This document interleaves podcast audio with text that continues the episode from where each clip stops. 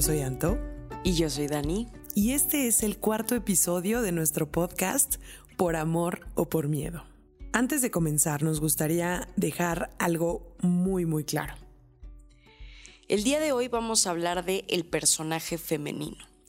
Y eh, en lo femenino, la feminidad y el feminismo pueden ser temas que pueden entrar en debate y especulaciones. Y me gustaría decir que este episodio viene desde la perspectiva de Anto y mía de la vida, de nuestra experiencia y de lo poco que sabemos sobre muchos temas. Eh, eh, me gustaría dejar muy claro que no somos expertas en nada y como se los hemos mencionado en episodios anteriores, este podcast es solo una ventana a la manera en la que Anto y yo vemos el mundo. Entonces, tomen lo que les sirva, escúchenlo, cuestionenlo y lo que no, deséchenlo. Entonces, habiendo dicho esto, ya me siento segura de entrar en materia, si te parece bien, Anto. Me parece bien. Y bueno, me gustaría empezar con una frase del libro El segundo sexo de Simone de Beauvoir, que dice así, no se nace mujer, se llega a serlo. ¿Tú qué opinas, Santo? ¿Qué piensas? Ujule, pienso en muchas cosas. Pienso, pienso en ideología, pienso en tradición, pienso en una historia de lo que nos crearon del deber ser ya sabes. Em, creo que vivimos en un, en un sistema, en una sociedad que nos hace creer que por nacer con ciertas características biológicas, físicas, específicas, debemos tener una cierta personalidad impuesta, ya hecha, casi de librito, que hay que seguir. Em, eso me hace pensar mucho en el gender reveal, que ahorita está mucho de moda y en el tiempo de mis papás pues era más un tema de, oye, ya sabemos qué es, ¿no? Em, había papás que querían saber qué era el bebé, qué sexo era el bebé, o algunos querían tener la sorpresa en el momento. Y yo creo que cuando nuestros padres se enteraron de nuestro sexo, sin quererlo, nos llenaron a ti y a mí y a todos, nos llenan de expectativas. Sí en ese momento se empiezan a crear toda la idea de qué va a pasar con la vida de esa persona. Y sin ni siquiera nosotros haber nacido, ya, ya traemos una carga de expectativas que vienen con nuestro sexo, básicamente, con las características físicas con las que nacemos, nada más. Y, y yo creo, pensando, pensando en todo esto, creo que me gustaría reformular nuestro inicio con el ¿Qué, qué, qué significa exactamente ser mujer? ¿Qué significa ser femenina? ¿Qué es? Porque quiero conectar otra vez antes de, de responderte esta parte. En, en, el libro del segundo sexo hay una pequeña definición que esta sí la, la, la voy a leer literalmente.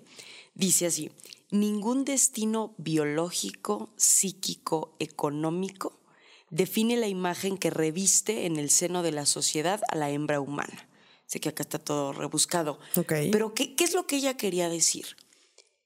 Que somos el resultado de la historia de la civilización que nos ha generado el rol de ser mujer. Y también somos el resultado de nuestra propia historia, de la historia de nuestra infancia, porque ahí ya entra nuestra cultura. Y esta historia que tú comentas de los padres que se generan una expectativa de la historia de la vida de este hijo o hija que va a nacer por el simple hecho de ser mujer en este caso. Y que a nosotras últimamente, creo que ha sido una cuestión de los últimos años, hemos cuestionado y hemos aprendido a cuestionar,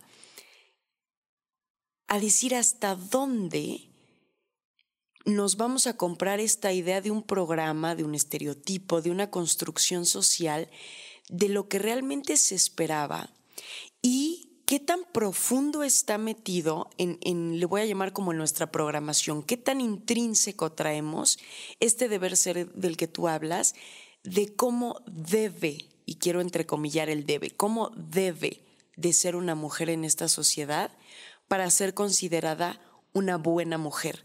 Porque también es muy, es muy interesante cómo es esa es una buena mujer, no es una buena persona, no están hablando de un buen ser humano, es la connotación de lo que se espera de ser mujer. Creo que es muy fuerte y aquí lo conecto inmediatamente con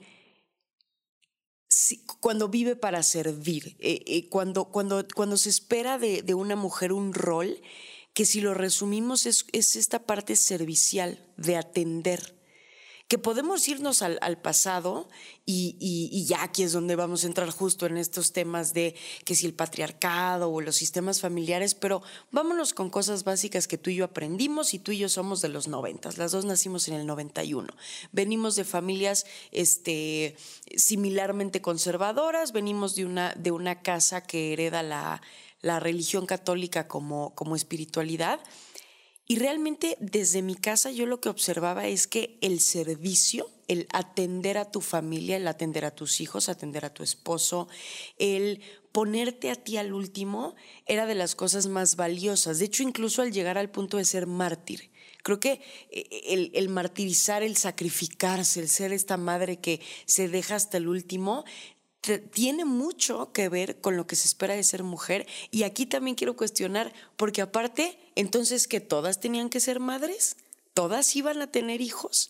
Entonces, eh, justo en este episodio lo que queremos es empezar a deshebrar estas cosas y estas anécdotas y empezar a conectar cosas que nos compramos, porque yo completamente me compré esta idea y quise seguirla al pie de la letra de cómo debía de ser yo para cumplir justo esa expectativa de lo que es ser la buena hija, por ejemplo, cuando yo era chica. Y fíjate que ahorita escuchándote, todo lo que tú aprendiste desde tu casa, de cómo es ser mujer, aunque no está alejado evidentemente de lo que yo aprendí, sí es distinto. Eh, nuestras mamás son muy distintas. Sí. Em, aunque tu mamá vino de un matriarcado la mía vino también de un matriarcado, la mía lo sigue perpetuando este matriarcado. No estoy diciendo que esté ni mal ni bien, estoy platicando de esta diferencia entre tu mamá y la mía, que de mi lado no era, para nada se me metió en la cabeza el hecho de ser mártir, no se me metió en la cabeza el ser víctima pero sí creo que se me metió en la cabeza mucho el ser perfecta. Ok. Y creo que el significado de esa perfección em, necesaria para ser una buena mujer era más por el tema estético, por el tema de modales, por el tema de comportamiento, eh, que si lo ves desde lejos, el, fin último, más que ser una buena mujer, ¿para qué quieres ser una buena mujer? Para gustar. ¿Para gustarle a quién? A tu futuro marido. Claro. Y para que después tengas una familia, que es lo que se espera, no sé quién lo espera, pero se espera, que es la, frase, porque ahorita platicando me acordé de, de unas frases que, que, me decían en la casa, que era, yo soy una persona muy desordenada, muy desordenada. Y a mí lo que se me decía era, si sigues siendo así, a nadie, nadie te va a aguantar y a nadie le vas a gustar. O sea, porque yo no estoy en contra de ser ordenada, pero me hubiera gustado que se me hubiera dicho, sé ordenada por ti. Sí, ¿qué beneficio te va a traer a ti? O sea, ¿por qué lo tendríamos que cambiar en función de alguien más? o de la búsqueda de una pareja. Claro, y ahí me estoy adelantando, pero sí quise sí quise poner en la mesa las diferencias entre lo que tú aprendiste en tu casa y lo que yo, que no va alejado. Al final todo llega a lo mismo, que son fantasías que nos ponen y nos pusieron de lo que se debía de ser. Que el fin último, como dices, es está relacionado con ser madre de familia, con tener un rol en la sociedad que es funcional eh, porque no nos, no nos hablaban de una parte de realización propia. Definitivamente lo, lo, que comentas de las perspectivas en cómo nuestras madres fungieron como modelos de vida para nosotras, sí fueron eh, de,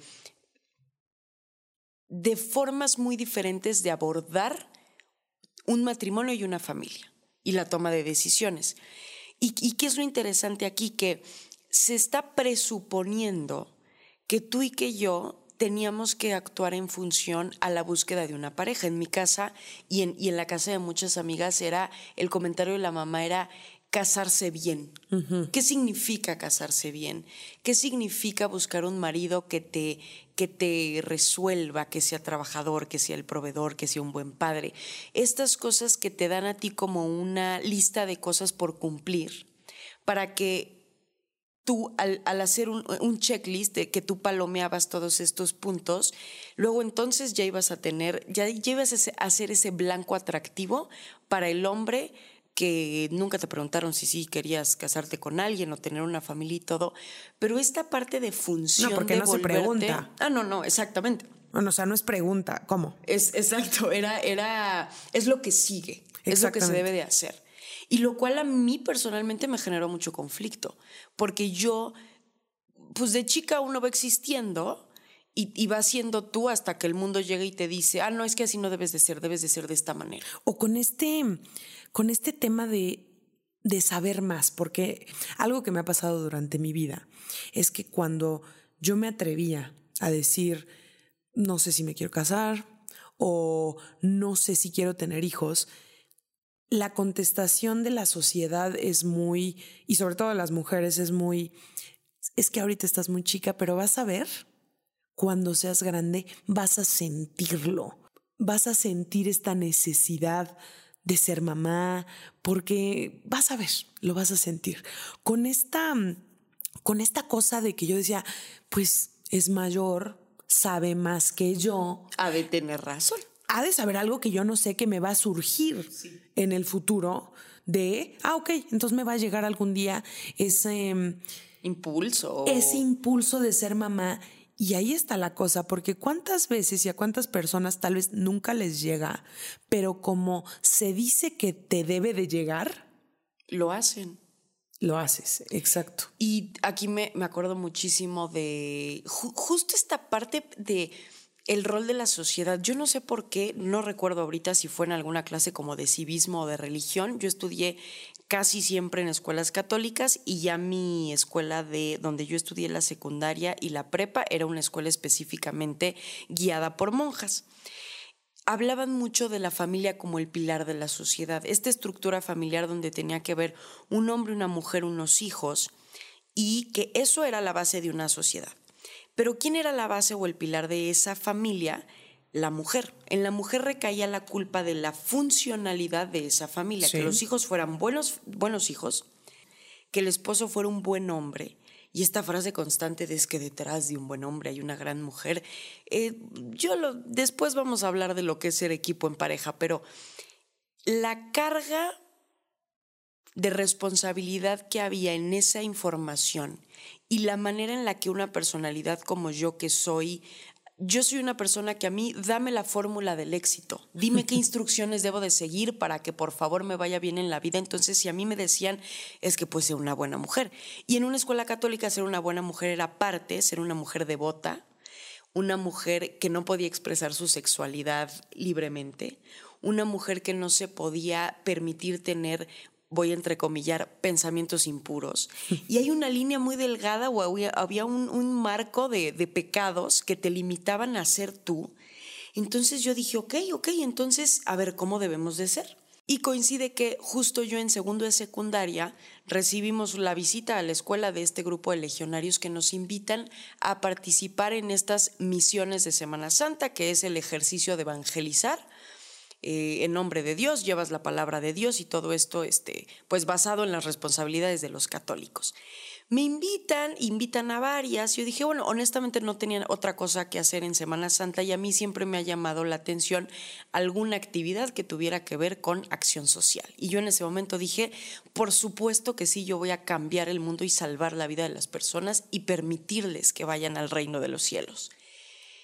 Llego y en mi primera experiencia de misiones fue algo muy divertido porque definitivamente no tenía yo la edad para darme cuenta lo que realmente impacta en una persona en un país como México, el que llegues tú, una niñita privilegiada de un colegio con tu paliacate y tu playerita con la Virgen María, es muy profundo el poder que tiene esto. ¿Por qué? Porque se le está dando a tole con el dedo a estas personas. Y yo el primer año salí fascinada. Es más un ejercicio de soy la mejor persona que existe en el mundo. Y salgo y me empiezan a dar todo un aleccionamiento de por dónde tienes que ir tú como mujer para casarte bien. Independientemente de que te estabas ganando tu lugar en el cielo, porque pues así te lo venden, era un casarte bien. Y yo escuchaba constantemente a las mamás de mis amigas que estábamos en este grupo, que aparte adoptábamos un apostolado y los jueves en la noche íbamos a leer la Biblia y reflexionábamos algo que honestamente no entendíamos. Las mamás decían, no, no, no, es que yo a mi hija la metí a Reino, así se llamaba el, el grupo, Reinum Christi, y todo el mundo le decía Reino, porque ahí iba a conocer un niñazo, un hijo de familia, un hombre de bien y mi hija pues tiene que estar, tiene que ser bien. O sea, tiene que ser la niña bien. Y aquí pues me acuerdo muchísimo de la película de Marta y Gareda de Niñas Mal. Porque justo este constructo de hay que hacer y formar señoritas, que repito, que están limitadas en todos los sentidos y que tardamos mucho tiempo en descubrir quiénes éramos porque nos estaban diciendo quién debíamos de ser. Que cuando yo empiezo a conocer eso, eso fue una etapa de tres años de mi vida, yo constantemente luchaba con quien realmente era yo porque yo estaba enamorada de una maestra en esa etapa. Y yo lo tapaba constantemente y era mi secreto y lo vivía en soledad. Y lo que más grave se me hace es que yo me la vivía rezando y pidiéndole a Dios que me quitara ese impulso que yo pensaba que era pecado que me quitara esa, esa esencia de mí. Prácticamente yo estaba rezando porque me, me quitaran eso El ser tú. Exactamente. Y, y, es algo con lo que yo también, y, y no creo que seamos las únicas personas, vivimos con esta culpabilidad de ser quienes somos desde muy chiquitas y me parece algo, me parece algo muy cruel. Me parece algo muy cruel y muy doloroso que se le hace y se le sigue haciendo a todos los seres humanos de este planeta, porque yo toda mi vida, hablando de esto, toda mi vida me he sentido acotada a muy poco. Y yo quiero más. Y en este momento lo que se viene a mi mente es un centro comercial el área de ropa para niñas, que normalmente está de un lado niñas y de un lado niños, y yo estar en el lado de las niñas volteando al lado de los niños, todo el tiempo, diciendo, oye, es que ahí está más padre y no sé qué, y cuando mis papás no me veían, yo me iba, me encantaba irme al lado de donde estaban los trajes, los trajes y corbata para hombre, y, los cinturones de carritos. Hubo una vez que mis papás decidieron si comprarme un cinturón de carritos que a la fecha me acuerdo del... No les puedo platicar cómo fue mi vestido de primera comunión, no tengo idea de cómo eran nada de mi ropa de cuando era chiquita, pero de lo que sí me acuerdo son de dos prendas. Una de el cinturón de carritos que dejaron comprarme, eh, que dejaron que me comprara ese día y de una playera, lo siento para toda la gente que me está escuchando, y una playera de fútbol de la América. Así es. claro que sí. Claro que sí. Y yo cuando me dejaron comprarla, por aquí la metí a lavar, por aquí me la volví a poner, la metí a lavar, por aquí me la volví a poner. Pero eran esas dos cosas. Te estoy hablando de dos prendas. Imagínate cuántas prendas yo tenía que me vestían en, en la vida y que yo solo me acuerde de estas dos prendas que me hacían sentir yo. Porque además, del lado de las hermanas de mi mamá, yo fui la primera mujer. Sus demás hermanas tuvieron puros hombres y se morían por una niña. Entonces, al nacer yo, con estas inquietudes y gustos que tenía con la ropa y, en general mi personalidad era muy traviesa, muy tosca, intrépida. Intrépida, que para que a mí me encantaba por eso tener tantos primos y tantos primos más grandes que yo. Uno en específico que, que con el que conviví demasiado, con todos conviví mucho, pero hubo uno con el que conviví más que de costumbre, yo trataba de vestirme parecido a él con la ropa que más o menos ahí tenía en mi casa. Y realmente me pude sentir con ese grupo de primos yo misma. Y, y esto que acabas de decir de pedirle a Dios que te quitara todos esos sentimientos, yo me acuerdo muy pequeña, muy pequeña, no les puedo decir qué edad, pero sí les puedo decir que muy pequeña, pidiéndole a Dios y diciéndole que, oye, es que te equivocaste. Te equivocaste porque yo no debí de haber sido niña, yo debí de haber sido niño. Y ahora estoy sufriendo porque me doy cuenta que todo a mi alrededor me hace sentir que no estoy en el lugar adecuado, que no soy, otra vez, que no soy suficiente. ¿No? Y aparte, que no pertenezco a ningún lado. ¿Por qué? Porque del lado de los niños, no me sentía, los niños obviamente me decían, es que eres niña, no puedes jugar con nosotros. Pero del lado de las niñas, tampoco me sentía cómoda porque no quería jugar las cosas que ellas jugaban. Entonces, básicamente me sentía como un fracaso como ser humano y me parece muy cruel que haya tenido que sentir eso sin ninguna razón. Y que falta mucho. muchísimo. Para que eso deje de ser. Yo, yo me acuerdo, yo fui una niña muy muy deportista. Al igual que tú, todo lo que acabas de decir me identifico perfectamente. Y a mí, así como a ti te llamaban la atención los trajes y las corbatas, a mí me llamaba la atención la ropa deportiva. Y yo creo que de chiquita yo me visualizaba como directora técnica de algún equipo de fútbol. Eh, tuve la fortuna de que me dejaron vestirme muy le voy a llamar sport, porque viendo fotos de mi infancia tengo un tutti frutti de vestimentas, pero muchas de mis actividades cuando no eran formales, yo recuerdo incluso haber tenido un acuerdo con mi mamá en el que me dijo, ok, cuando no vayamos a alguna fiesta, cumpleaños, eh, primera comunión, bautizo, cualquier convención social, te puedes vestir como tú quieras, que era para mí eran jeans, tenis, playera o shorts, playera, tenis, pero siempre tenis y shorts y playeras y, lo más, pues lo que se podría llamar fachosa, pero yo me sentía un niño jugando porque aparte mis tardes eran fútbol, bicicleta, correr, treparme árboles, etcétera. Y en las fiestas yo tenía que hacer ese sacrificio. O sea, para mí era como convención social es incómodo.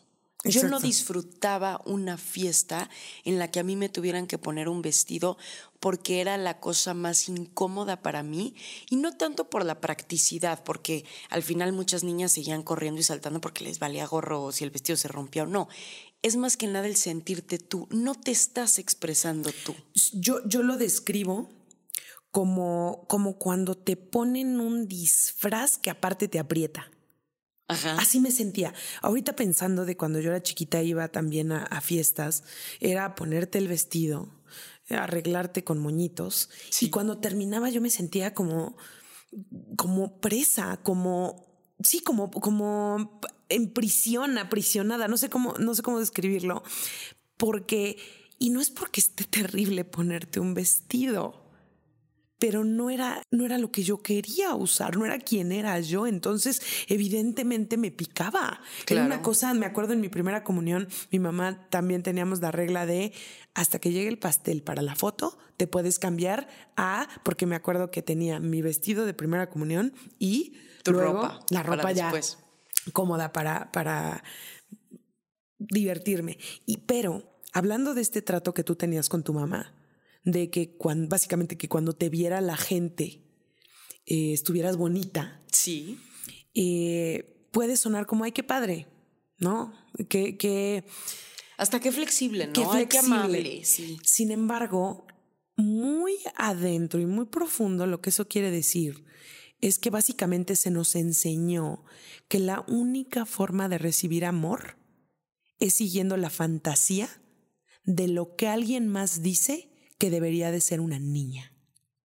¿Y qué es lo que socialmente van a aceptar? Porque una cosa es, a, una niña de 6, 7 años no le va a importar lo que los adultos de esa fiesta piensen de ella. No, claro que no. pero a su mamá sí. Exacto. Bien dicen que los hijos son el reflejo de los padres.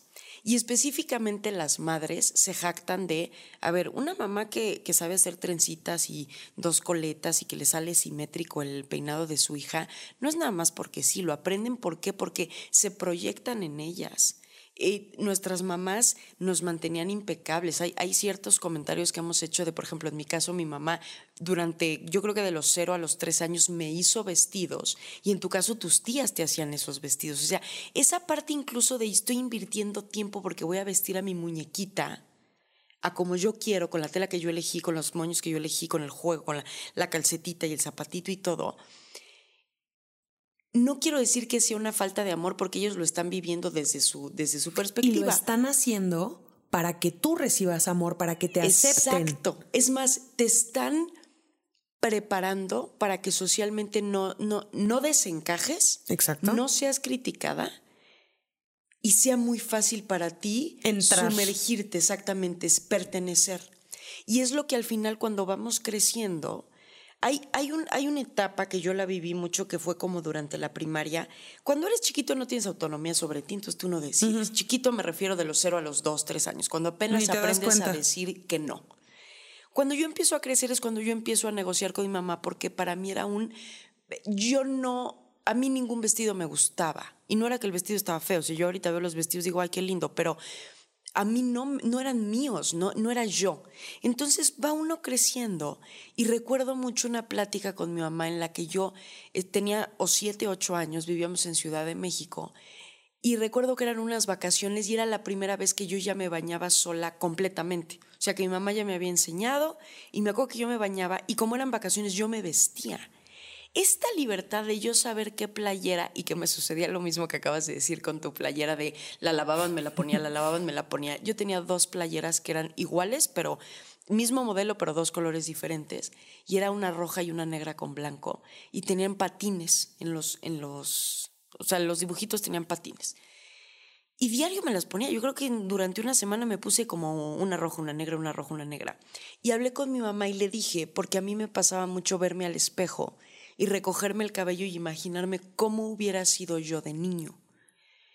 Y es algo que cuando estás chica pues estás muy confundida y piensas que tal vez un día puedes amanecer niño o tal vez se te quite, ni siquiera te cuestionas ni sabes por qué. Entonces yo recuerdo haber platicado con mi mamá y llorarle. Si le dije, mamá, es que yo, a mí no me gusta ser niña y yo no quiero ser niña y a mí me gusta más la ropa de niño y yo creo que, pero no me puedo poner ropa de niño y el uniforme, el uniforme de la escuela es de falda y a mí no me gusta. ¿Qué por te eso, dijo? por eso solamente uso, eh, por eso solamente me gustan los días de deportes y así.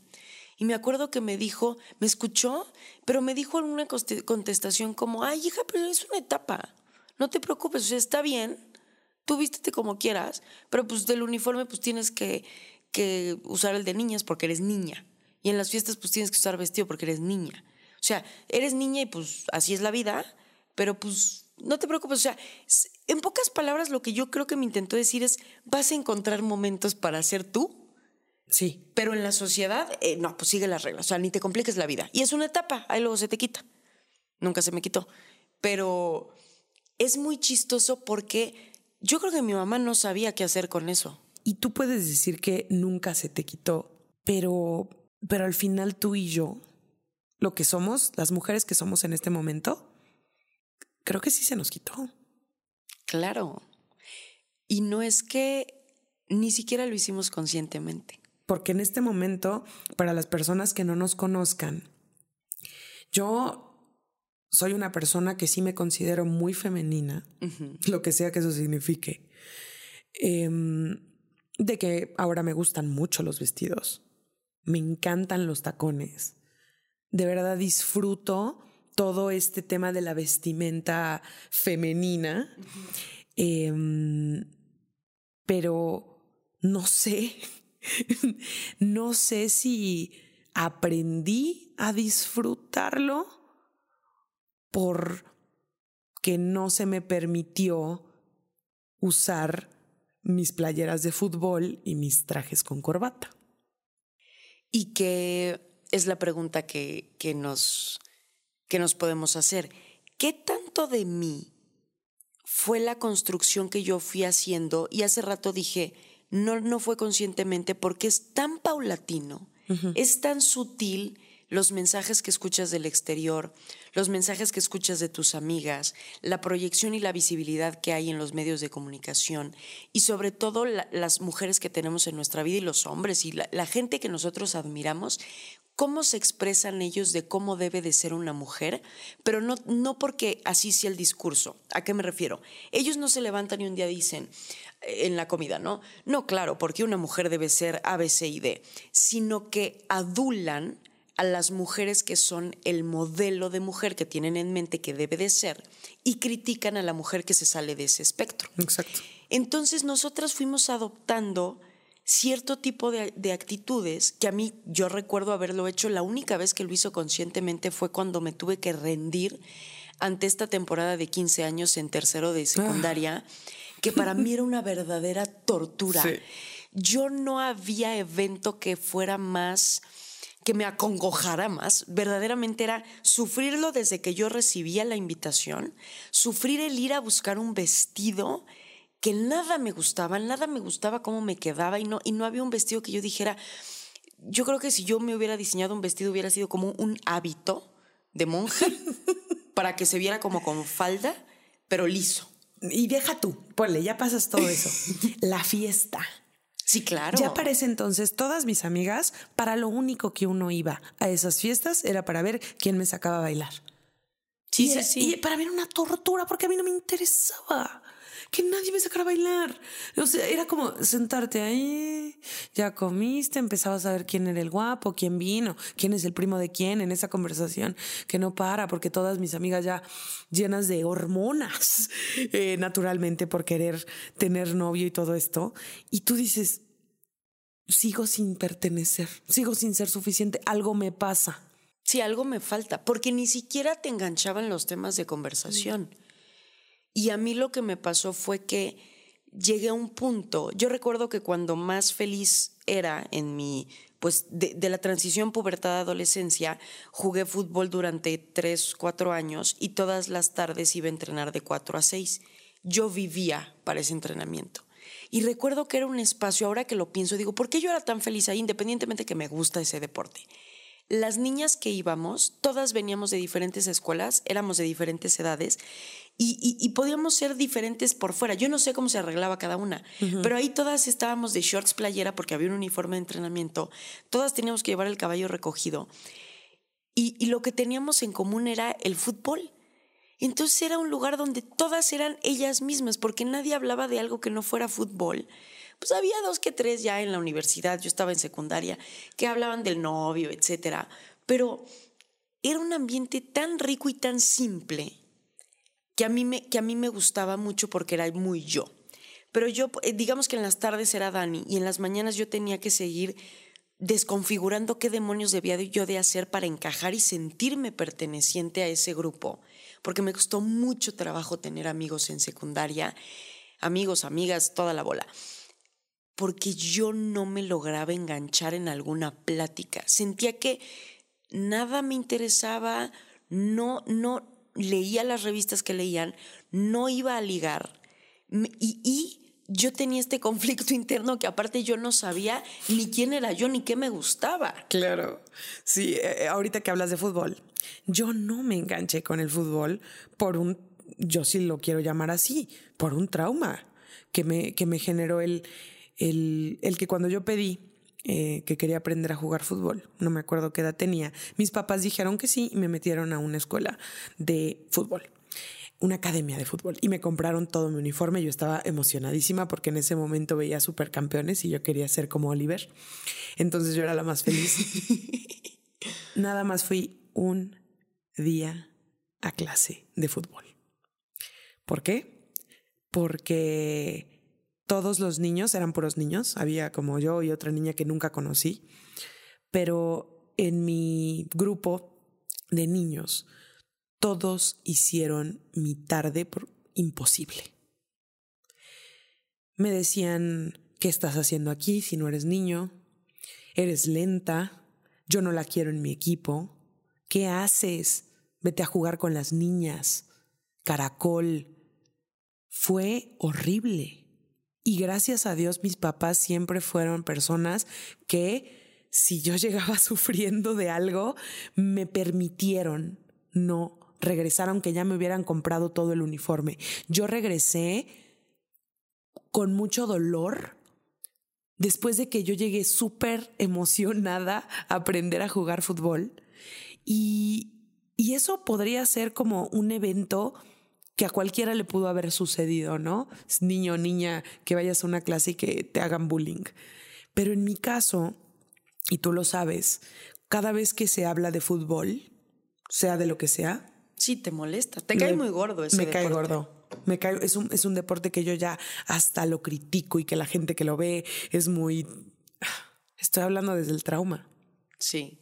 Sí lo voy a decir así, estoy hablando desde el trauma y, y va más allá porque después de eso, yo no, yo no tengo un mejor amigo hombre. Yo, yo nunca he podido, además de mis primos de los que hablé al inicio, eh, con ellos sí yo puedo relacionarme perfectamente, pero además de mis primos, yo no he podido relacionarme emocionalmente, casi como de un amigo que conectes y que sientas confianza, no sé. Exacto. Hay uno que tengo por ahí que seguro me está escuchando y en este momento va a decir entonces qué somos, pero quiero que sepas, si es que sabes quién eres, que me puedo llevar muy bien contigo cuando estoy con Dani y cuando estoy con tu esposa. Pero él y yo solos, que nos hemos quedado alguna vez solos, él y yo por cualquier cosa, me pone muy incómodo, muy incómoda estar con hombres para conectar yo sola. Y sí creo que viene desde la parte de que cuando yo era chiquita y yo quería jugar con ellos, fueron muy crueles conmigo. Y me decían machorra y me decían muchas, muchas cosas que sí creo que es que es la razón por la cual no puedo aún estar cómoda teniendo amigos hombres porque, y, estoy hablando de amigos, porque tuve novios claro. con los que me sentía muy bien y muy cómoda, pero como novios, en tema romántico. En tema de amigos, yo a la fecha nunca he podido conectar con alguien que no sean mis primos. Y que es muy, voy a decir, muy curioso, porque teniendo intereses que sí pudieras tener en común con hombres y que podemos tener muchos temas en común, a mí lo que me pasó fue que para mí los niños en las escuelas eran mi refugio porque eran mucho más fáciles de, llevarme con ellos. ¿A qué me refiero? Como yo de chica me mudé tanto de ciudad, yo muy seguido era la niña nueva. Y yo ya sabía que las niñas entre más edad teníamos, o así lo viví yo, eran más complicadas. Para mí era muy difícil entrar en círculos que ya estaban formados, ganarme un lugar, ganarme el respeto, ganarme por lo menos el que no me rechazaran. Me costaba mucho trabajo y me daba mucho miedo. Le tenía mucho miedo a que me hicieran algo, alguna grosería. Cuando fui creciendo tengo varias anécdotas que ya después contaré, pero lo que me sucedía era que para mí era mucho más fácil buscar un punto en común con un hombre de cualquier tema, el clima, lo que sea. Eh, y, me era fácil entablar una conversación y creo que por eso tengo varios amigos hombres. Tengo un amigo, mi mejor amigo hombre desde los nueve años, que tengo una muy buena relación con él. Y de ahí varios amigos que tú ya conoces y que ya tenemos en común. Pero para mí fungieron como ese refugio porque me costaba mucho trabajo conectar con mujeres. Me entre que yo no sabía cómo estar con ellas porque no tenía nada en común con ellas y entre que estaba luchando con esta parte de que tal vez después de un tiempo me di cuenta que hubo un grupo de amigas que yo elegí porque estaban guapas y era porque me gustaban. O sea, realmente dije, ah, yo quiero ser su amiga, pero realmente dentro de mí era porque me gustaba y eso era lo que me atraía de ella. Si eres amiga de Dani, quiero que sepas que es porque eres guapa. sí, sí, sí. Sí, claro. Y, eso que dices de que las veías muy complicadas a las mujeres. Yo sí tuve y tengo varias amigas mujeres y no tengo problema con hacer amistades femeninas.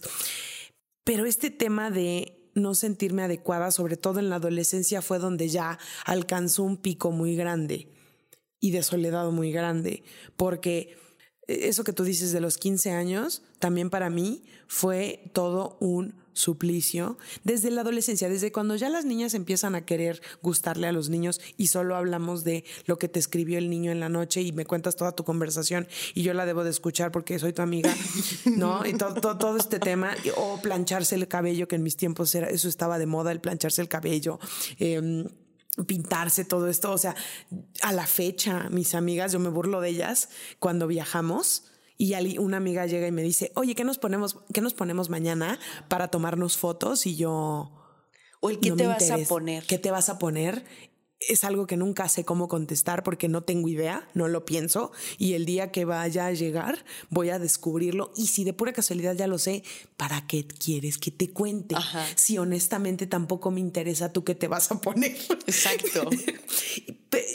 pero ahorita nos reímos y puede ser gracioso y todo esto, pero es feo ser mujer, saber qué debes de hacer como mujer y no cumplirlo.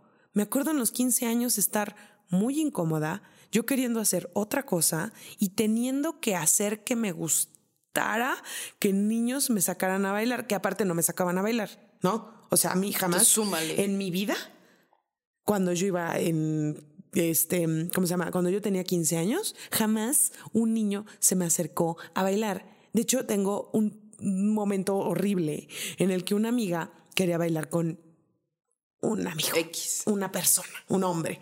Entonces, no sé por qué, yo estaba tranquila sola en mi esquina. Pues no me jala a bailar con el amigo, con el primo, creo que era primo. Me jala y me pone con el primo. El primo me queda viendo con una cara de por qué me ponen a bailar con esta mujer. Yo con una pena de que veo en su cara que no quiere bailar conmigo, pero ya estamos ahí y él era suficientemente educado para no decirme que no quería bailar conmigo. Entonces empezamos a bailar. La cosa más incómoda del mundo. Yo creo que fue la canción más larga que has escuchado en tu más larga.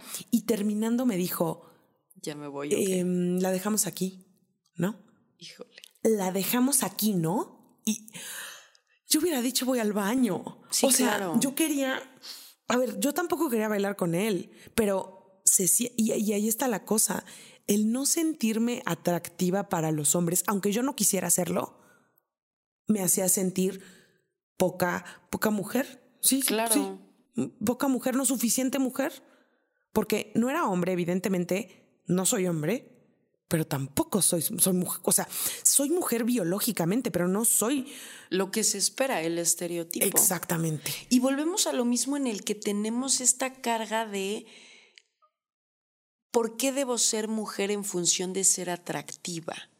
Hay una, bueno, uno de los libros que vamos a estar mencionando mucho en este episodio es eh, Untamed de Glennon Doyle, que se traduce como Indomable de Glennon Doyle. Se los recomendamos muchísimo. Y empieza ella a cuestionar por completo cuál fue ese proceso que las mujeres empezamos a adoptar para que nos domesticaran. Y sé que domesticar suena muy fuerte, porque hablo como si fuera un animal. Y perdón por la comparación, pero ¿por qué voy a ocupar domesticar? Porque justo este tipo de anécdotas que estamos contando y esta parte de que si juntamos todo, o sea, juntemos todo y hagamos una pequeña conclusión de lo que estemos mencionando es, entonces el fin último de ser mujer es agradar. Tengo que ser agradable, yo no puedo ser incómoda, tengo que gustarle a los demás, tengo que, tengo que encajar pero aparte gustarle a los hombres. Porque no nos confundamos, muchas personas ahorita podrían estar pensando, claro, ellas vivieron esto porque son gays, son lesbianas. Entonces, por esa razón, cuando eran chiquitas, les gustaban las cosas de niños y querían ser niños y vivieron todas estas cosas. No, yo sí creo, y por pláticas que he tenido con amigas, que no se acota a la sexualidad. No, para nada. Hay una frase que me gusta mucho justo de Glennon Doyle que dice, cuando las mujeres aprendemos a complacer, nos olvidamos de quiénes somos. Y creo que nos meten tanto esta, le voy a llamar así, adicción a la aprobación externa, que en el momento en el que identificamos una actividad, una acción, una actitud, una apariencia que agrada, ahí te quedas. Dices, de aquí soy. Claro. Porque era lo que estaba buscando o era lo que creía que estaba buscando. Porque como ser yo no me funcionó, entonces en el momento en el que me doy cuenta que a la gente le agrado, y voy a decir cualquier cosa, la primera vez que yo me maquillé, la primera vez que yo usé un vestido pegado. La primera vez que me invitaron a salir.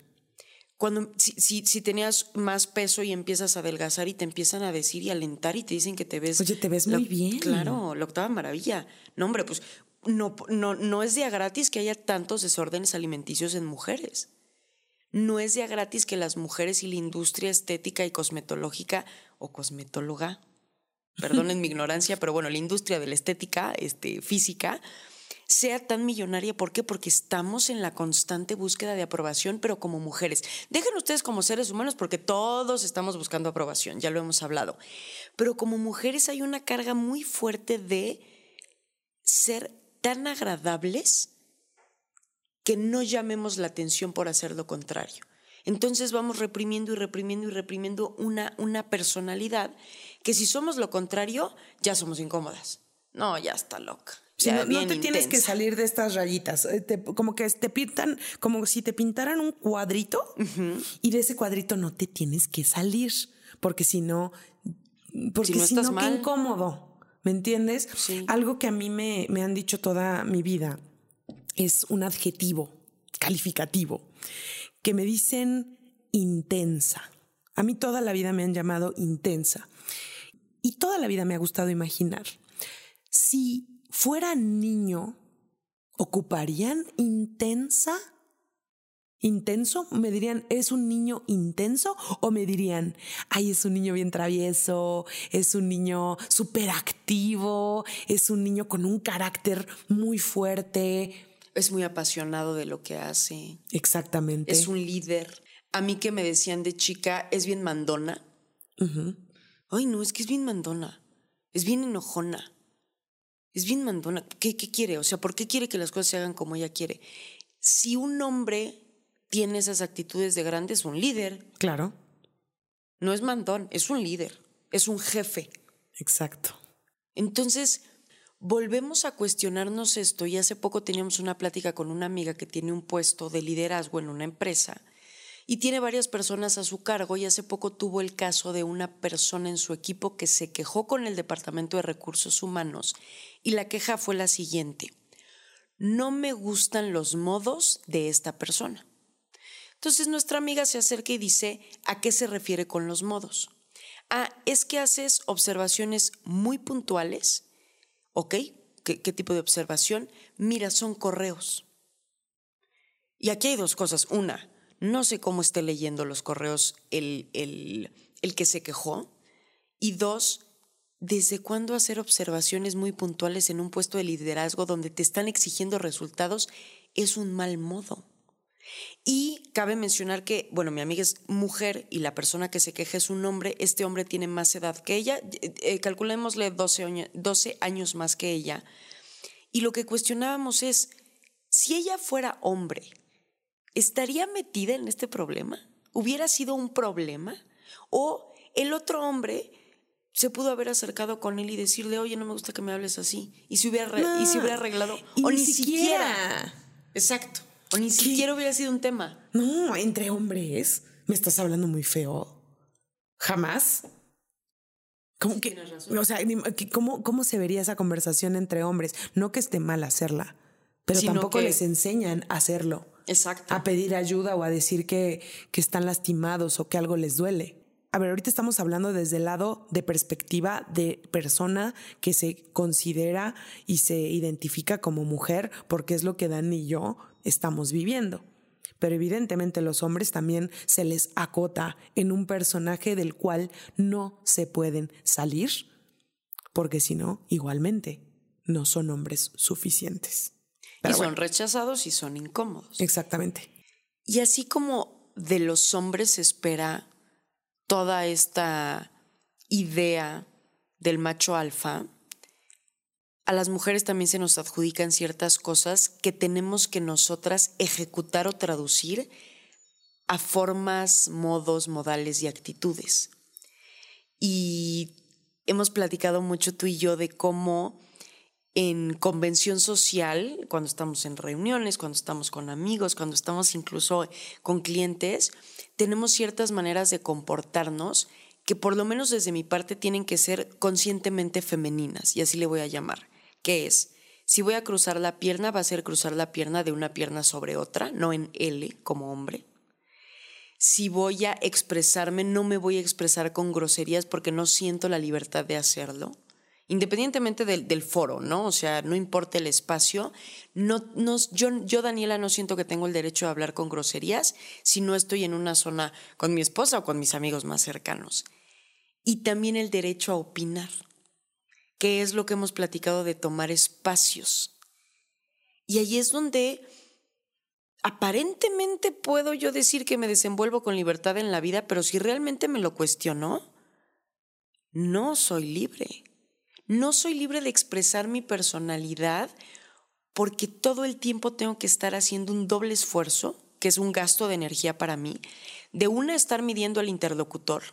Y ahorita me estoy imaginando mucho reuniones con clientes que son hombres, hombre heterosexual blanco, mayor que yo, un empresario y aparte empoderado. Entonces ahí yo estoy en total posición de desventaja y a su merced porque yo aparte le estoy vendiendo un servicio de mi parte, entonces estoy leyendo a la persona y todo y hasta Anto y yo platicamos cómo me voy a vestir yo. Yo en la agencia tengo la responsabilidad de ventas y atención a clientes. Entonces, prepandemia era la que yo iba a todas las citas y siempre, siempre platicábamos. Yo consulto mucho con Anto cómo me visto. A este lugar voy con tacones, a este lugar voy con esta blusa, o me voy menos, menos casual, más industrial, más corporate. E, esta conversación es algo que tenemos porque todo es lenguaje visual y todo es la percepción que yo quiero generar en el cliente. Y que al final hay una delgada línea entre formalidades y respeto a un espacio a pasar encima de la personalidad de la persona. Y es que tú y yo ya aprendimos, creo que sí nos podría llamar, que tú y yo ya somos maestras de la manipulación por medio de haber aprendido a ser mujeres como debemos ser. Sí. Yo cuando cambié de usar playerotas o tratar de vestirme parecido a mis primos fue cuando una vez yo estudié teatro. A mí me encanta el teatro, hice stand-up y todo esto. Y una vez una persona me dijo, oye, tú quieres ser actriz, ¿verdad? Y yo sí, eso era lo que yo quería hacer de chiquita. Ok, ¿cómo qué tipo de actriz quieres ser? Yo tenía, yo de haber tenido como unos 13 años, 12 años, la verdad no lo sé. Y yo en ese momento ya amaba a Meryl Streep. Entonces yo contesté, yo quiero ser como Meryl Streep y quiero hacer películas como ella y salir en los Oscars como ella y bla, bla, bla. Y lo que se me dijo fue, y vistiéndote así, ¿crees que vas a llegar a ser como Meryl Streep? Jamás me lo había preguntado, ya sabes y me dijo, lo que más vas a llegar a ser es la chupitos. Y eso, eso para mí fue un antes y después, porque a partir de eso yo aprendí a usar tacones. A partir de eso empecé a usar todo tipo de vestidos y todo, todo tipo de ropa que me vistiera, que me alejara lo más que yo pudiera de ser masculina. Y en ese momento era con el fin último de lograr tu sueño del lograr teatro. mi sueño del teatro. Pero cuando empecé a aprender a usar tacones y empecé a ir a lugares con vestido, minifalda y empecé a, a comportarme como em, la sociedad esperaba verme, empecé a ver el cambio. Empecé a ver lo fácil que era lo fácil que era con mi familia, lo fácil que era para tener amigos, lo fácil que era para ligar, lo fácil que era mi vida. Sí. Entonces, lo empecé a adoptar como mío. ¿Y qué sí te puedo decir? Que ahora me gusta y disfruto em, la ropa con tacones y con este y con vestido. Sí me gusta, pero no sé si ya me gusta porque es bien fácil la vida cuando te comportas como la gente espera que te comportes. Sí. Y no, no, no lo sé. Para mí, el día que yo decidí o el día que yo vi que valía la pena arreglarme fue el día que a mi ego le encantó ese efecto. Justo lo que acabas de decir es el día que yo me di cuenta que Daniela, que ya, ya pasando la secundaria, cuando uno ya tiene forma, eh, vas adoptando un cierto estilo y pues por convención social, repito, tienes que vestirte con vestidos o faldas o de manera más elegante y te pones tacones, te empiezas a maquillar, le pones atención a tu pelo. Eh, el efecto que tenía eso en todos, porque empiezan hombres y mujeres a adularte.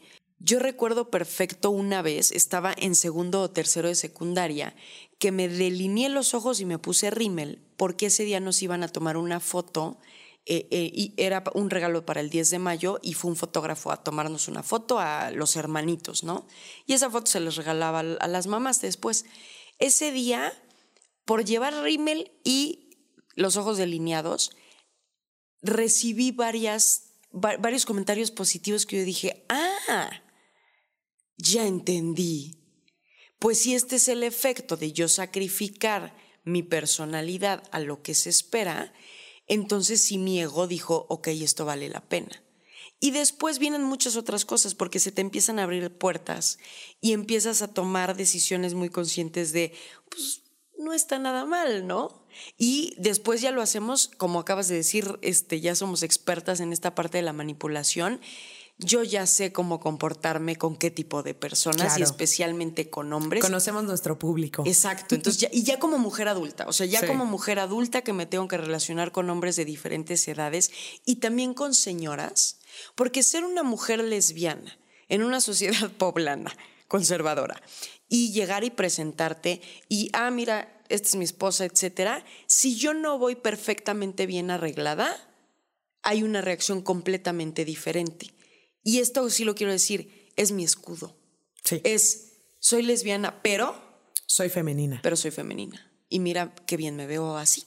Y mira que hoy me veo guapa. O sea, esta parte de me protejo. Tristemente sí conocemos historias de amigas nuestras que son lesbianas y que son ellas mismas. Así lo quiero decir, son libres y son auténticas y se visten como quieran. Y eso les ha traído problemas. Miles de problemas que tú y yo no hemos vivido por... Porque no nos atrevemos. Exacto. Hay una anécdota que me, acabo de acordar. Cuando yo estaba en, en, esta etapa que te contaba de fútbol, pues me tocó toda, toda mi transición pubertad adolescencia y justo en medio fue tercero de secundaria cuando están los 15 años. Tenía una compañera que íbamos a la par, yo era un año más grande que ella, y mi mamá y su mamá se llevaban porque eran pues las mamás de las niñas que van a fútbol y coincidían en entrenamientos y partidos. Mi amiga y yo éramos bastante masculinas en la cancha, éramos muy llevadas en el sentido de nos llevábamos muy bien, pero como que las dos nos permitíamos ser ese niño que traíamos dentro. Fuimos creciendo y no íbamos en la misma escuela, entonces yo en mi escuela fue cuando les comento que conscientemente empiezo a adoptar ciertas actitudes y pues con tal de que no me sintiera yo más mal en los 15 años, pues ya te empiezas a arreglar y todo. Y hasta tuve un novio porque era lo que se esperaba, ¿eh? no, no porque me hubiera enamorado. Y me acuerdo mucho que mi mamá fue la que me contó esto. Mi mamá me dijo, ¿tú crees que la mamá de X se acercó y me dijo, oye, ¿cómo le hiciste con Dani? Porque ella es más femenina. ¿Qué le diste de comer en la mañana? casi, casi así. Oye, ¿qué le dijiste? ¿Cómo, cómo, cómo, o sea, ¿cómo la convenciste de ser mujer casi, casi? Y me dijo ella, o sea, me dijo mi mamá, que esta señora le dijo, porque yo no he podido con mi hija. es que sigue igual. Porque una preocupación, hagan de cuenta que siguen las drogas, sigue con malas amistades. O sea, era esta angustia de sigue mal, sigue por el mal camino y tú ya lo lograste con mi hija, con tu hija, perdón. Y yo lo que pensé fue, porque ella es valiente porque yo soy una sacatona, yo soy una miedosa. Yo, yo desde que empecé a ver que mi mamá se preocupaba porque yo como así de, no, Dani, no te vistas así. Para los 15, arréglate, mira, yo te maquillo. Y mi hermana también siempre pues, es súper femenina y mi hermana así, todo lo que yo no sabía de arreglo personal, mi hermana y mi mamá lo sabían, entonces entre las dos hacían lo que podían conmigo. y yo me dejaba, yo francamente era un rendirme ante eso. Y esta amiga era alguien que toda la vida y a la fecha, o bueno, la última vez que la vi, se ha respetado a sí misma y a sus gustos. Y a ver, ella es la valiente. Su mamá sufría porque quería. Y pobre porque la mamá todo el tiempo tuvo esta expectativa, perdón, de ponerle el sueño a la hija y, todo lo que acabamos de decir al inicio, pero realmente, ¿por qué dos mamás tienen que estarse cuestionando la angustia de que sus hijas no son lo suficientemente femeninas como la sociedad lo espera? Ahora, estoy de acuerdo con lo que estás diciendo. Sin embargo, también creo que nuestras mamás, las mamás del mundo, de mujeres, también conocen cómo es el mundo. Sí. El mundo, cuando se enfrenta con la libertad de una persona, es cruel, es violento. La gente mata a las personas auténticas. Sí. Seamos honestos. Nuestras mamás vienen a protegernos de un mundo que ellas conocen que es muy cruel. No por eso, y es lo que quiero decir, no por eso, no por eso no, no quiero ahora yo redefinir mi feminidad. No, no, eso no quiere decir que, que me tengo ahora que encarcelar para siempre, por supuesto que no. Pero también quiero hablar del, del por qué nuestras mamás son así. Sí, era asegurarnos un futuro. Y es lo que hacen los padres. A ver, nos meten a escuelas por algo, nos educan de cierta forma por algo y todo el tiempo están pensando en de qué manera le doy herramientas a esta hija, hijo, hije para que el mundo lo acepte de la mejor manera y marque su, su vida y tome decisiones y le vaya muy bien. Y tienes razón, ellas sabían ellas lo estaban haciendo desde el punto de vista de estoy haciendo lo que mejor creo para que a ella le vaya bien en la vida, porque si no va a ser muy difícil. Y ya sabemos que así es. Sí, la libertad es incómoda. Por eso nos cae mal la gente, digo nos, hablando en general, cuando vemos a alguien que es muy auténtico, alguien que se atreve a ser completamente él o ella, ella, como que nos genera de inmediato, voy a hablar por mí, me, genera a mí esta parte de, pues, ¿quién se cree que es? O sea, como que, ¿con qué derecho? Por. Y básicamente es el sentimiento de cómo, cómo, cómo, cómo, cómo, cómo. Me estás enseñando otra forma de ser. Eso no se puede. No hay que ser. Eh, y, y, así somos muchos. Vemos algo distinto. Vemos que nos muestran otra forma de vivir, que existe otra forma de vivir más que el niño o niña y no puede ser nada más. Y alguien viene a enseñarnos una forma libre de vivir y nosotros nos queremos encerrar y encarcelar solitos, ya sabes. Ah, no, me vuelvo a poner las esposas yo solo porque aquí es donde está el lugar seguro, esposado. Porque lo sentimos como una amenaza a lo que nos dijeron que era lo que debía de ser. Claro, y, es la cosa, hace rato dijiste, em, ella y yo nos llevábamos bien porque conocíamos o nos sabíamos el niño que estaba dentro de nosotras. Y, eso es lo más duro de todo esto, que aquí en este sistema, o eres una o eres otra. O eres niño o eres niña. O sea, mujer no puede ser masculino, hombre no puede ser femenino, cuando es todo lo contrario. Y cuando quién dijo que esta es como la cuestión última que, o sea, la última digo de como al fondo del asunto, ¿por qué ciertos comportamientos se califican como femenino y por qué lo femenino de estos comportamientos se le atribuyen a alguien que biológicamente nace mujer y por qué comportamientos masculinos que se han calificado así se le atribuyen a alguien que es biológicamente hombre. ¿Por qué no se puede expresar uno, una, libremente? Y definir nuestra propia feminidad como queramos sin afectar a la tuya. A ver, mi feminidad no afecta a la tuya. No. Que un hombre se acerque a su feminidad no afecta a la masculinidad del de enfrente. Exacto. ¿Por qué hacerte a ti libre me quita a mí algo? Y al revés, yo creo que cuando liberamos nuestro interior, o sea, cuando nos presentamos de la manera más libre, más natural, más auténtica hacia los demás, creo que es la mejor forma de establecer un medio en el que permitimos que el otro sea libre. Porque ser libre es reaccionar espontáneamente, permitirnos ser vulnerables, ser nosotros mismos, sacar esa esencia que traíamos dentro y dejarla ser y dejarla reaccionar ante la vida. Y que si vamos al fondo, eso es vivir desde el amor, porque vivir desde el amor es estar alineado contigo misma o mismo, misme. Y por eso es la persona que más se limita, yo creo que es la que se ve más amenazada. Claro, y aparte, qué aburrido entonces nada más quedarnos con o eres niño o eres niña y punto se acabó y se acabó la vida. El, el ser humano es complejo. El ser humano no es estático. Está todo el tiempo en movimiento. Entonces, el hecho de que, de, de saber que nadie nos tiene que dar permiso de ser quienes queramos ser, a la fecha la gente no está lista para escucharlo. No sé si yo estoy lista para escucharlo incluso. No, porque yo creo que nos sigue incomodando mucho. Sí.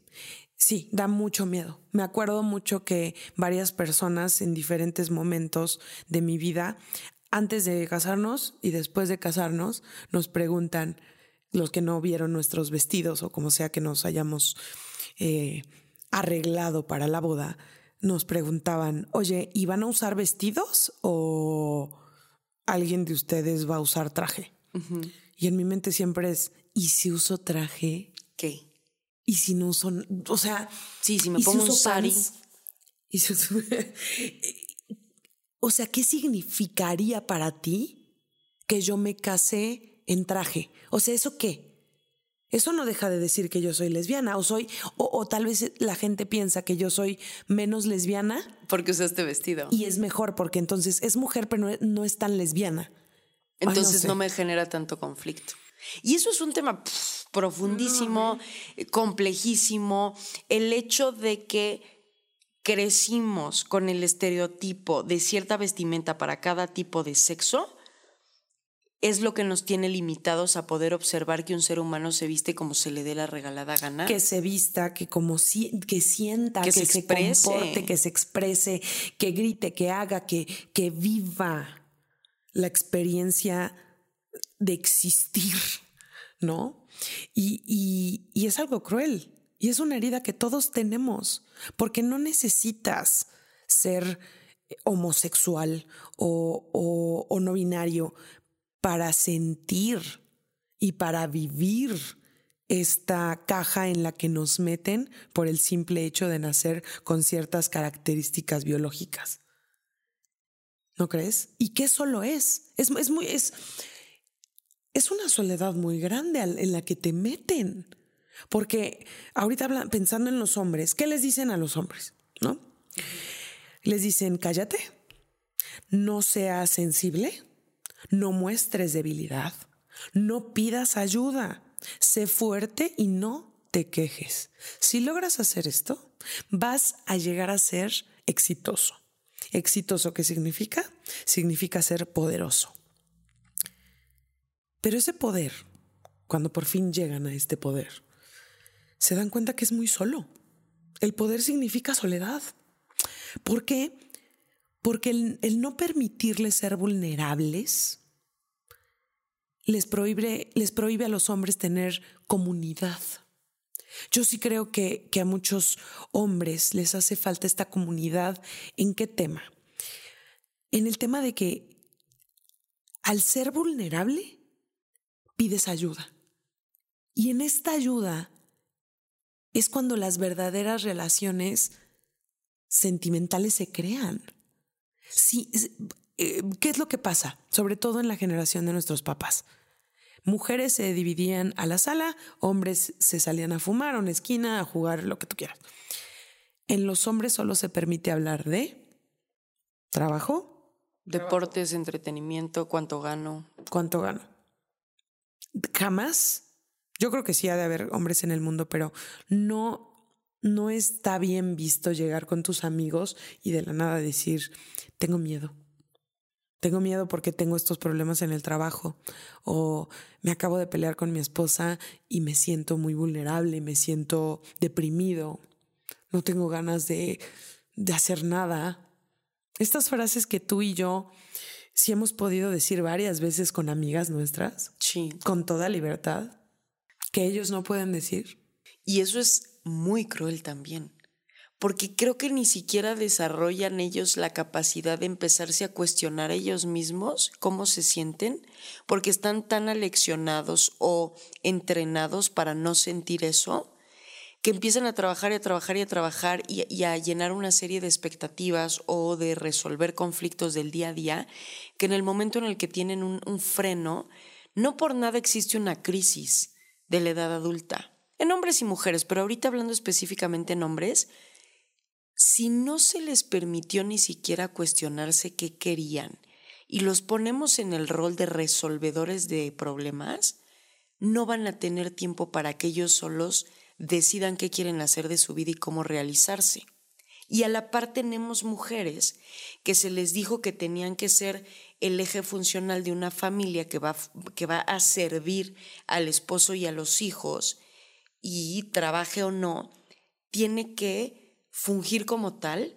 Y lo mismo, llega un punto donde cuando es que ella vio por ella misma y cómo desarrollarse, dejen ustedes profesionalmente, no, como un ser humano realizado, que, que, encontró una manera plena de vivir, que encontró, que tomó una serie de decisiones que van tan alineadas con su persona que disfruta todos los procesos y que independientemente de los problemas a los que se enfrenta en la vida, tiene la capacidad de disfrutarlo porque ella decidió meterse en esos problemas. Y creo que esa es la libertad, que en el momento en el que llegaban nuestros papás o la generación boomer en general y los anteriores, pues llegaban a un punto donde decían, pues es que a mí me dijeron que me casara, me dijeron que tuviera hijos, me dijera que tuviera un trabajo, que me enganchara con una hipoteca. Más pero... que me dijeran se esperaba, porque algún ente, alguna fantasía que alguien creó alguna vez, te hace sentir que es, lo, es lo que... que sigue. Exacto. Y llegan el punto donde se van a cuestionar, ay, ¿por qué hice todo esto? Y por eso empiezan unas crisis de personalidad fuertísimas en donde ya pues generan diferentes eh, problemas que van a afectar a su alrededor. Y por eso es tan importante volver al punto que decíamos al principio. ¿Quién eras tú antes de que el mundo te dijera quién debías de ser?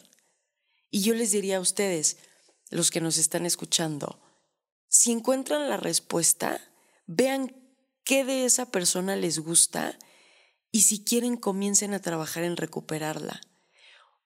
Porque creo que es la manera más cercana, o por lo menos es la forma en la que yo estoy observando mi vida ahorita, de intentar llegar a ser lo más auténtico, a la versión más Dani de mí, en la que sí me puedo cuestionar y empezar a decidir qué cosa ya no voy a volver a permitir, qué cosa yo ya no voy a volver a hacer, porque estoy pasando encima de mí y no estoy siendo fiel a mi persona. Exactamente, porque tú y yo, al vestirnos como nos vestimos y comportarnos como nos comportamos para agradar a la demás gente, básicamente lo que estamos diciendo es que tú y yo preferimos no ser libres con tal de que la gente ame lo que no somos. Y yo no quiero vivir una vida donde todo el tiempo me esté comprometiendo por el amor de otras personas. Me quiero elegir a mí en un mundo que me obliga a adaptarme a una ficción. Me quiero poner yo primero y quiero definir el significado de ser mujer por mí. Quiero definir lo que para mí significa ser femenina. Porque creo que es algo muy individual, creo que es algo muy vasto, muy hermoso, muy divino. Y mientras más personas nos acerquemos a esa autenticidad, vamos a, vamos a dejar a los demás brillar, vamos a dejar a los demás descansar.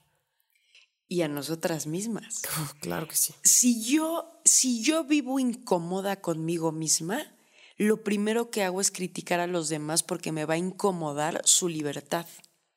Entonces, si logramos esta autenticidad que tú dices, estoy segura que una, vamos a empezar a vivir desde el amor, porque todas esas actitudes y modales y vestimenta y la expresión de nuestra persona, que no es realmente quienes somos, venía desde el miedo porque era por querer encajar, por querer no incomodar, por querer que ni siquiera se hable mal de nosotras. Entonces, en el momento en el que empezamos a respetar más la autenticidad, nuestro ser, nuestra esencia, nos preguntamos y también nos dejamos experimentar. Lo que les comentaba de, acuérdense quiénes eran antes de que el mundo les dijera quién debían de ser, quiénes debían de ser. No quiere decir que ahora se, se acoten a eso nada más, no.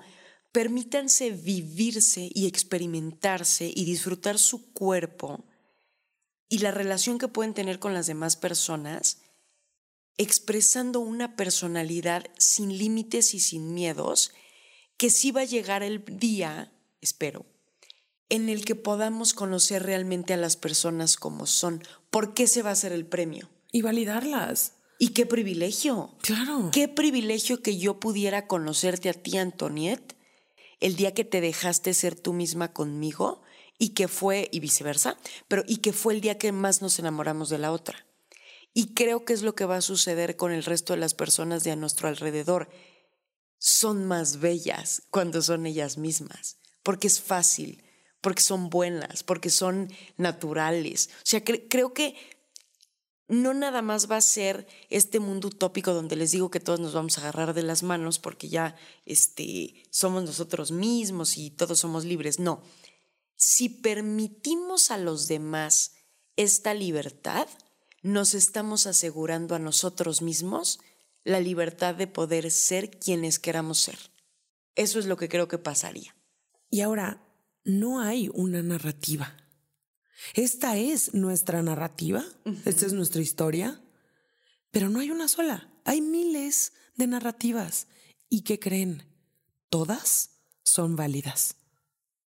Aquí lo importante es preguntarnos de vez en cuando, ¿qué tanto estamos siendo nosotros? ¿Por amor o por miedo? Turn your sorrow in, burn every piece of it. Let me comfort you. I'll be your go to. Cause these are youthful days. We will grow in great, worse or better. our time is best together. You must know that I love.